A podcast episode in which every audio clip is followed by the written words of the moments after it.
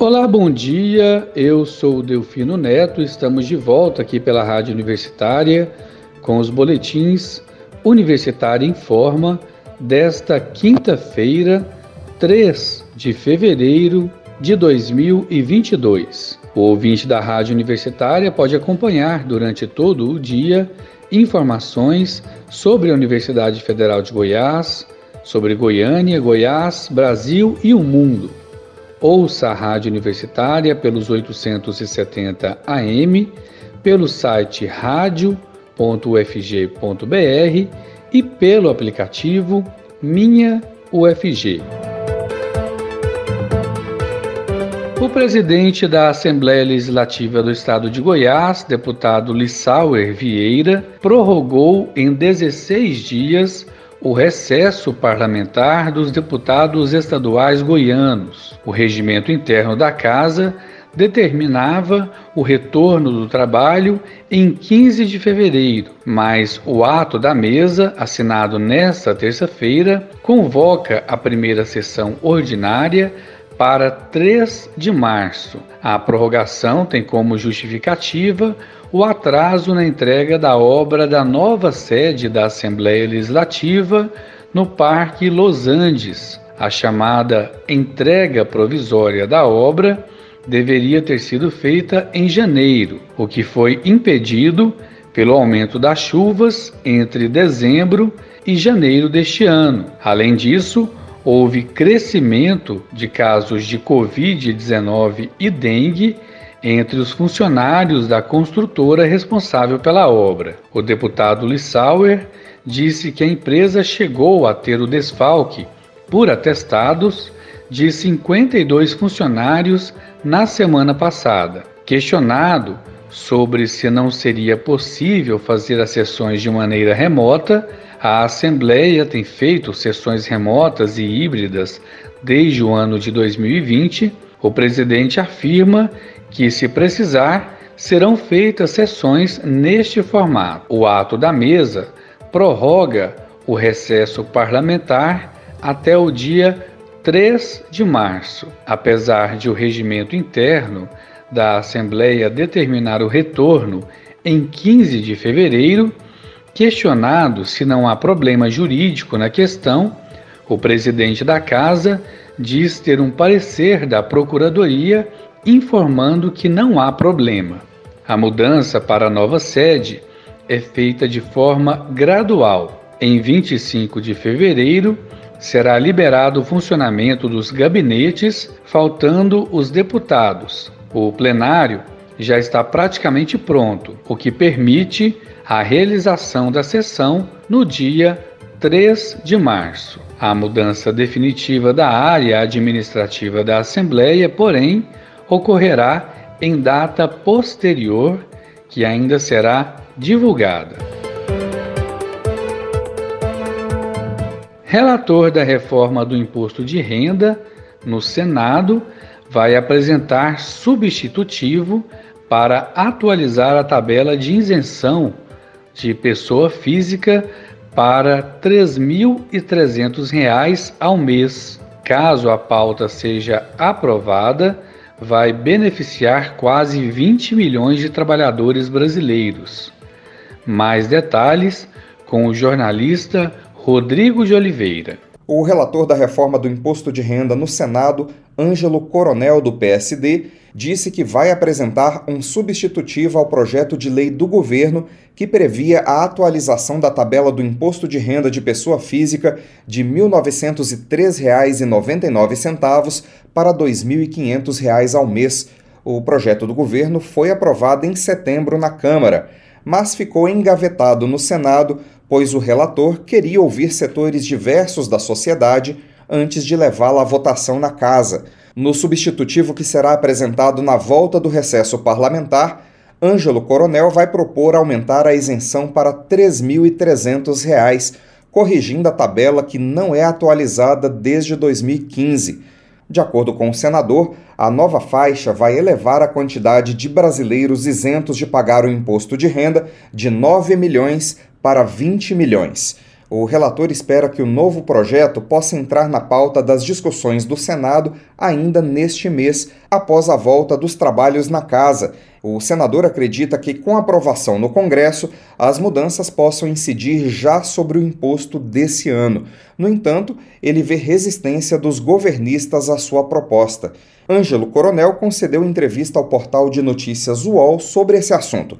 Confira um trecho do bate-papo com os jornalistas Fabiola Cidral, Josias de Souza e Leonardo Sakamoto.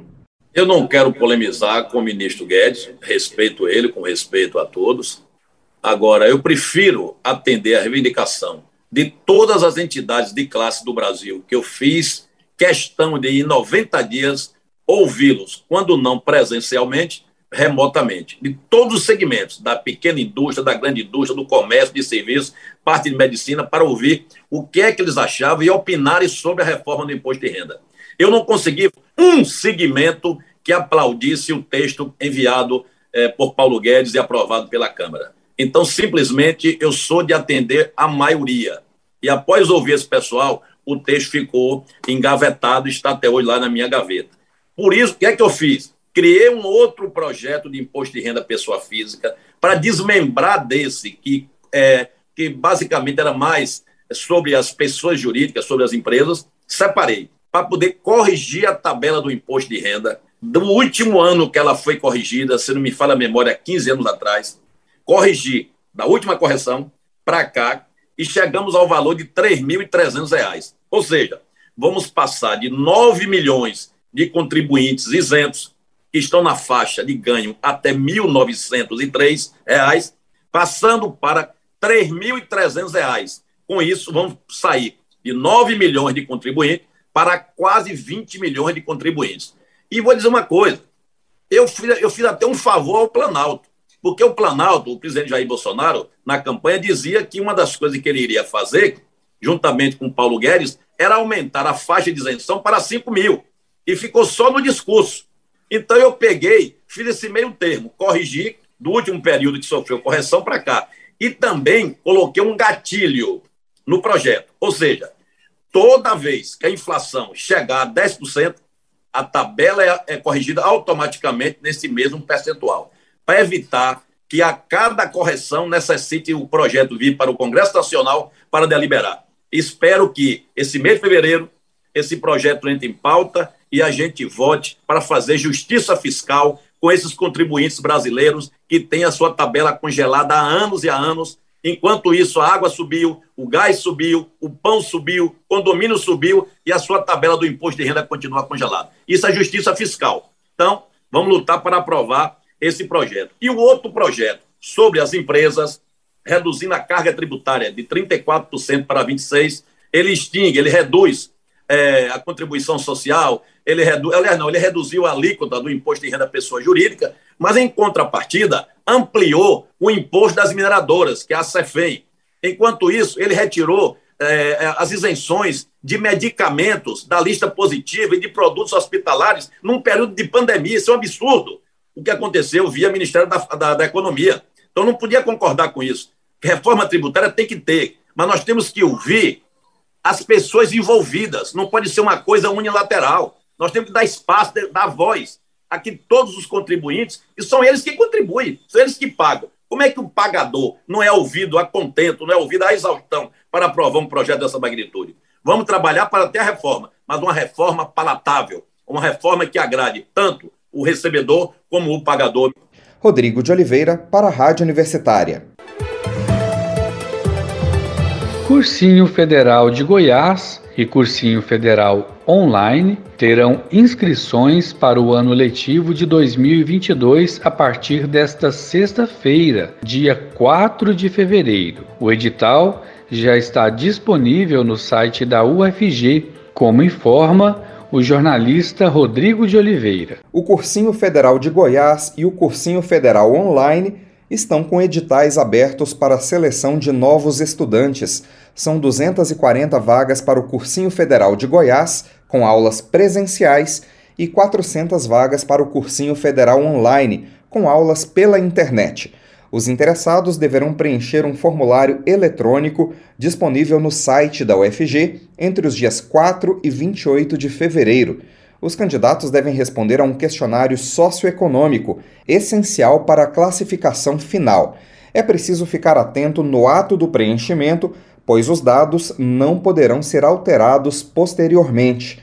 Os candidatos precisam decidir antecipadamente se vão concorrer a uma vaga presencial ou a uma vaga online. Aqueles que optarem por concorrer à vaga em ambos os processos seletivos deverão estar cientes de que não haverá possibilidade de troca do online para o presencial e que vai prevalecer a convocação da lista da primeira e da segunda chamada dos editais.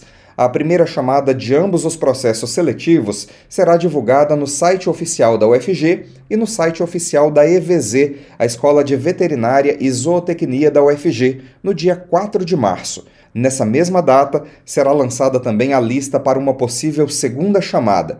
As aulas presenciais do Cursinho Federal de Goiás serão ministradas no Centro de Aulas da EVZ, que fica no campo Samambaia, de segunda a sexta-feira, das 7 às 10 horas da noite, e aos sábados, das 8 da manhã às 4 da tarde. A data para a matrícula dos aprovados será divulgada em breve. Lembrando que os candidatos ao módulo presencial do Cursinho Federal deverão apresentar o comprovante de vacinação contra a Covid no ato da matrícula. Rodrigo de Oliveira, para a Rádio Universitária. E com essa informação, encerramos o boletim Universitário em Forma das 11 horas da manhã desta quinta-feira, dia 3 de fevereiro de 2022, com textos da jornalista Maria Cristina Furtado. Eu sou Delfino Neto para a Rádio Universitária.